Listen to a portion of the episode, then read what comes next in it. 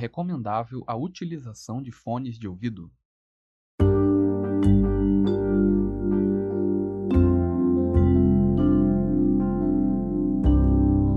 E aí galera, tudo bem com vocês? Eu sou o Foromir e seja bem-vindo a mais um episódio do Bola de Fogo Cast. Antes de mais nada, eu quero deixar um recadinho aqui para você que ouve e gosta deste podcast. Nós estamos agora no Spotify e isso é maravilhoso, sem dúvidas, né? Se você não é um ouvinte assíduo de podcasts ou conhece alguém que não seja, mas tem um app instalado no celular, basta procurar a gente por lá, assinar e curtir os nossos episódios sem precisar baixar mais nada. Isso facilita bastante a vida da galera e também de nós, claro, podcasters. Então não perde tempo e vai lá no Spotify. Pega o link de compartilhamento e manda para aquele amigo seu que curte RPG, mas não tem tanto conhecimento assim da mídia podcast ou nem sabe o que, que é. Outra coisa importante que você pode fazer para participar e ajudar é enviando um e-mail com seu feedback ou sua sugestão de episódio e ideias para contato@boladefogocast.com.br. Você pode fazer isso também através das nossas redes sociais, pelo Instagram, Facebook e Twitter. E, claro, você pode fazer um comentário diretamente na postagem de cada episódio em nosso site www.boladefogocast.com.br.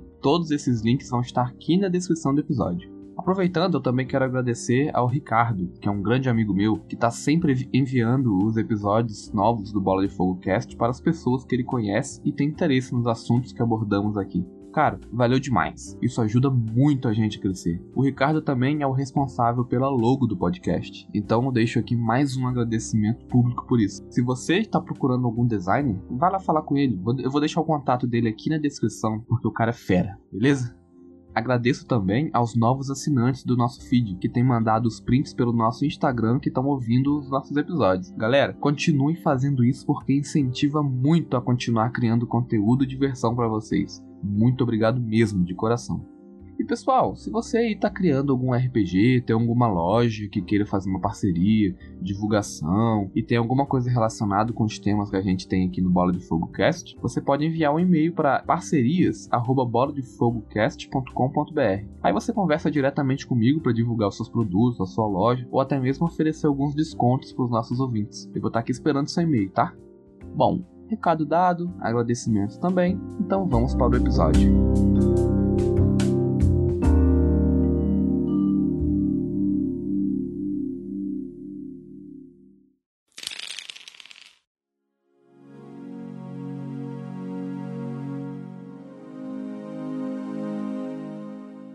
Você joga RPG tem um tempo, já conhece um pouco as regras e como o jogo funciona do seu sistema, já participou de algumas mesas e até já possui um círculo de amizades com pessoas que gostam do hobby. Mas agora você quer dar um passo a mais, narrar ou mestrar, como você preferir. A primeira dica que eu te dou é estabeleça os horários, dias e local fixos. De nada adianta você querer narrar, ter gente para jogar, mas decide a cada semana um horário ou dia diferente. Quando estiver propondo uma mesa para os jogadores, tenha pré-estabelecido em quais dias você pode narrar e qual será a frequência da sua mesa. De 15 em 15 dias, semanalmente, todos os domingos, todas as segundas, na sua casa, na praça de alimentação de um shopping, enfim, ter isto estabelecido vai fazer com que apenas as pessoas que tenham disponibilidade no dia e horário que você programou apareçam. Evita que você e as outras pessoas percam tempo e tem menos chance de algum jogador faltar ou desistir da mesa por não poder comparecer às sessões. Claro, imprevistos sempre vão acontecer e você, como mestre, tem que saber lidar e até mesmo contornar esses empecilhos. Eu, por exemplo, atualmente narro de 15 em 15 dias, aos domingos, das 15 às 20 e na minha casa. Pode acontecer de algum dia o jogo precisar ser mais curto ou num horário diferente, e até mesmo num sábado. E pode também acontecer de ter sessões extras, num domingo que não teria o jogo, por exemplo. Isso tudo pode acontecer e é bom deixar bem claro aos seus jogadores que isso pode ocorrer. E, obviamente, avisar com antecedência para que todos possam se programar. Segundo, leia as regras. Eu vou enfatizar sempre isso. O que tem de mestre narrador por aí que não lê os livros básicos, eu vou te falar, viu? Você não precisa e nem deve saber de cor todas as regras de cada página dos livros básicos do seu sistema. Mas, no mínimo, você deve saber onde procurar quando alguma coisa acontecer na sua mesa e você tem que consultar as regras, né? Não tente ser um mega ultra mestre conhecedor das regras que nunca precisa abrir um livro tem tudo na ponta da língua. A única coisa que você vai conseguir tentando fazer isso é apenas se frustrar porque você não vai lembrar de alguma regra no momento importante do jogo. E isso aí leva a gente para a terceira dica, que é treinar o seu improviso. Vamos supor, um jogador teve uma ideia mirabolante da qual você não previu para a sessão ou para a campanha e mudou o rumo que você pretendia que ele seguisse. Meu amigo, eu vou te dizer uma coisa. Isso vai acontecer e muito eu arrisco a dizer que é o que mais vai acontecer na sua mesa, que é você improvisar. Eu não estou dizendo que você tenha que improvisar cada passo que os jogadores derem. Pelo contrário, escreva suas aventuras e campanhas, crie dois ou três caminhos que os jogadores possam seguir em determinadas partes da aventura e tente improvisar quando alguma coisa sair do que foi planejado. Para isso, você deve ter uma campanha sólida, como eu disse lá no terceiro episódio do Chivo de Dados. Se você não ouviu, pausa aqui, vai lá para ouvir e depois volta para cá. Vou estar tá te esperando, hein? A quarta dica que eu tenho para te dar é ter um mundo vivo. Ter um cenário de campanha vivo significa que coisas estarão acontecendo independente do que os personagens dos jogadores façam. Seus jogadores estão lá no extremo sul do mundo de campanha, mas nos reinos do norte está estourando uma guerra porque houve um golpe político em um dos reinos e isso fez com que os aliados tentassem proteger o sucessor do trono e fez com que alguns inimigos se aproveitassem disso para tomar o poder da cidade ou até mesmo acabar de vez com ela. Isso pode acabar fazendo com que a guerra se expanda para o sul e, em algum momento, os personagens tenham que escolher um lado. Isso é apenas um exemplo e as possibilidades com certeza são infinitas. Desde golpes políticos até invasões de dragões vermelhos em cidades ricas, plots para aventuras em um mundo vivo nunca irão faltar, pode ter certeza disso.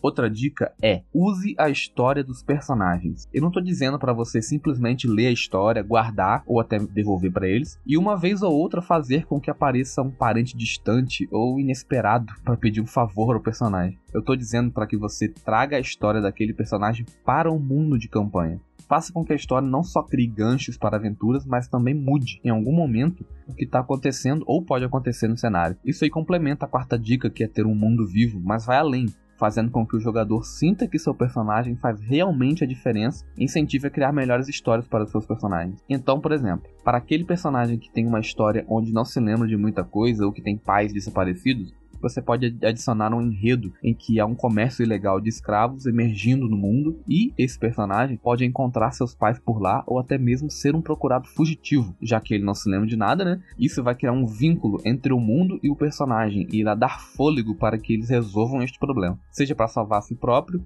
provando que ele não é um escravo, ou seja para libertar todos os escravizados, acabando de vez com a escravidão. A sexta dica agora é bem valiosa vilões não precisam morrer no primeiro combate. Acho que isso é meio óbvio, né?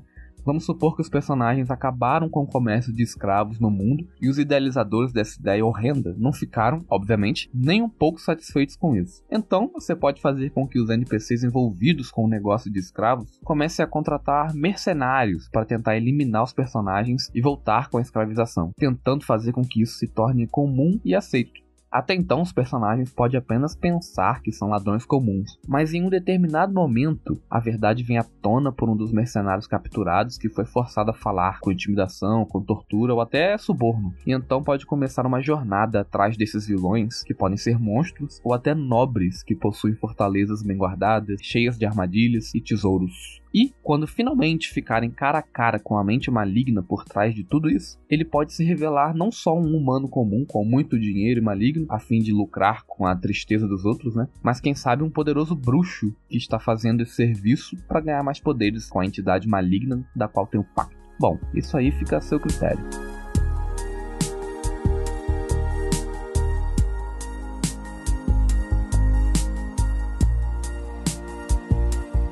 Uma coisa importantíssima que você não deve deixar de fazer é perguntar aos jogadores se eles estão curtindo a mesa e o que eles acham que poderiam melhorar. Sempre tente deixar bem claro que eles estão à vontade para sugerir coisas, para dar ideias ou até mesmo indicar algum suplemento do sistema que ele leu, curtiu e teve alguma ideia para o seu personagem. Não impeça nunca seus jogadores de criar. Faça um esforço e mude qualquer coisa que esteja atrapalhando a mesa. Seja seu jeito, sua forma de conduzir a campanha, utilização de aspectos sonoros e ambientes ou até sua rigidez perante as regras. Converse, entre num acordo e faça com que as horas que vocês passem juntos ali fiquem na cabeça de todo mundo durante os dias da semana que vocês não jogam. Lembre-se, RPG é diversão. E, se não tá bom para você ou alguém, faça com que isso seja resolvido da melhor maneira possível. Ser mestre é trabalhoso e muitas vezes mal recompensado, infelizmente.